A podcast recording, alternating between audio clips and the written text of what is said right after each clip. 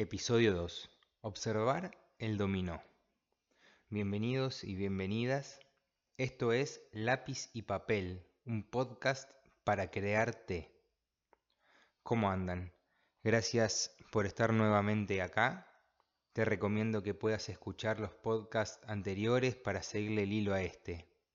Les proponía que un primer paso de efecto dominó puede ser observar lo que vengo haciendo y hoy podemos agregarle observar lo que vengo diciendo y además observar lo que vengo siendo.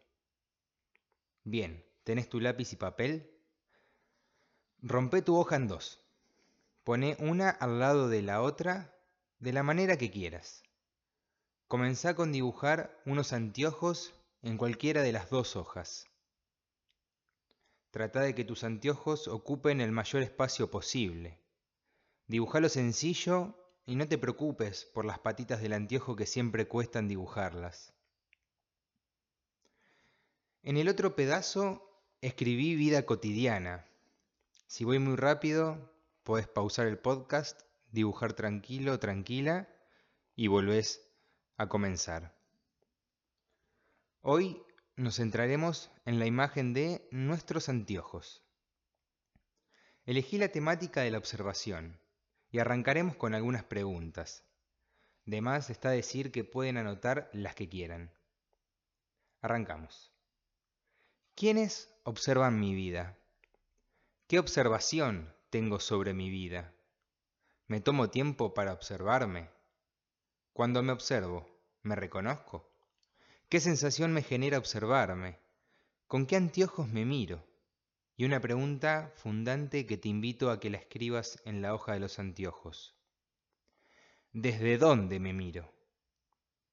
Enrique Corbera en su libro El arte de desaprender nos dice, ¿qué fuerza puede hacer cambiar nuestra realidad?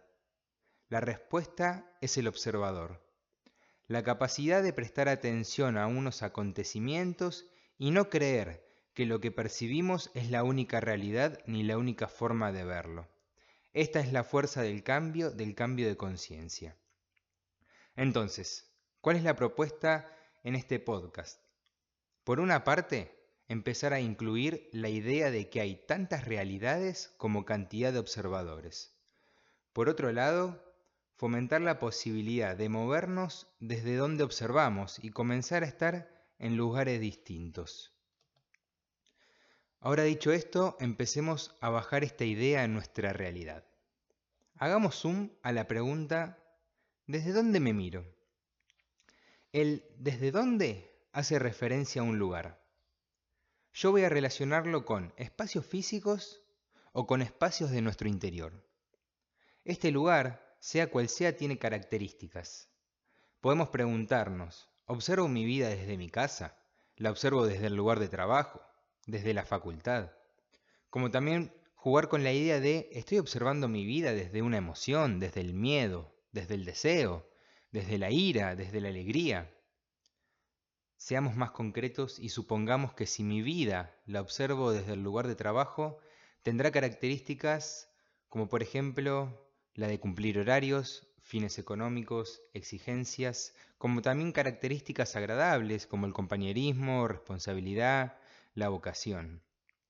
Así que bien, veamos que existe la posibilidad de que el hecho de respetar horarios, tener un jefe, una jefa, estar estresado, estresada por lo económico y o tener que producir cierta cantidad por día, empieza a ser mi lugar desde donde observo la vida, y esto podemos pensarlo como uno de los lentes de mis anteojos. Entonces me convierto en un observador, en una observadora que tiene estrés, que está estructurado, que no tiene tiempo, que le falta tiempo libre, que está atado a la productividad. Y este, por ejemplo, es un caso de algo externo. Y de esta manera ustedes podrían definir las características de todos los otros lugares físicos que se les ocurra.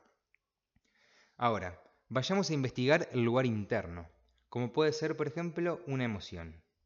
Yo elegí ni más ni menos que la culpa. Solo voy a dar una mirada recortada de la culpa. Es un tema muy amplio para abordar en pocos minutos. Pensemos que la culpa es como la creencia de que hay una manera específica de hacer las cosas bien y cuando no salen así, la culpa es de alguien.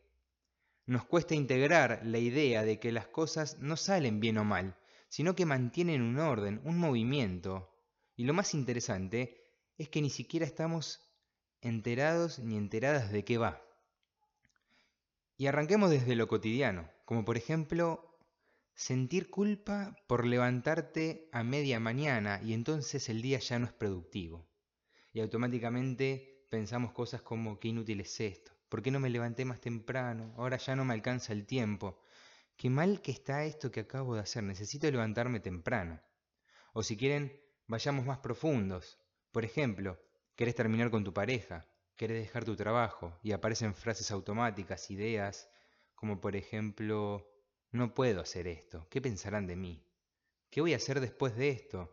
Me ayudaron tanto hasta llegar acá, no, mejor no la otra persona, ¿qué pasará con mi jefe, con mi pareja? Mejor no, me quedo acá.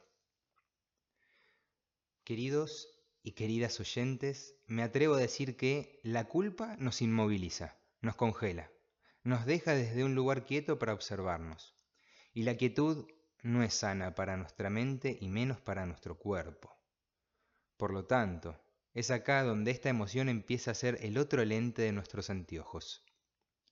Bien, ¿cómo seguimos con todo este lío que acabamos de armar? Moviendo la primera pieza, que puede ser investigar desde dónde miramos nuestra vida. Y una vez que hayamos encontrado esos lugares, no hay que etiquetarlos, ni como buenos, ni como malos, ni preocuparse.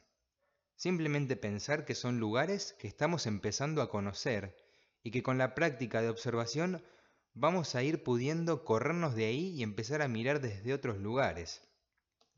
Así que te invito a que hagas el siguiente ejercicio. Toma el papel en el que están dibujados los anteojos y empezá a ponerlo en distintas posiciones en relación al papel que dice vida cotidiana. Ponelo por debajo, encima, ponelo más lejos, más cerca más a la derecha, más a la izquierda, en diagonal. Movelo por distintos lugares y anímate a pensar que cuantos más lugares puedas descubrir, lograrás más salud mental, espiritual y corporal. Hasta acá llegamos hoy, gracias por acompañarnos y recorrer estos minutos juntos, juntas. Ojalá podamos cada día crecer un poco más y estar más felices, y si te ayudó en algo, te invito a que lo compartas. Chao.